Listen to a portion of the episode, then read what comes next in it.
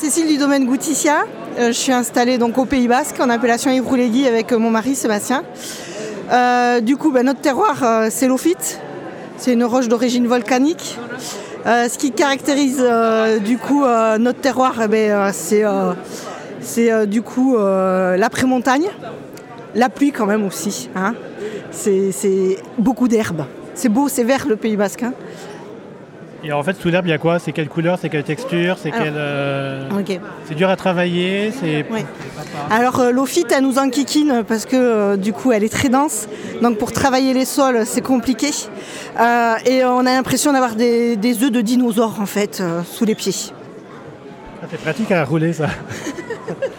et quand tu lèves la tête, quand tu lèves la tête, c'est quoi le paysage? Alors je vois Holondoy et Mounoua. je vois du vert à perte de vue. Euh, des belles montagnes, des pré-montagnes et un très beau village qui avec des belles maisons blanches et rouges.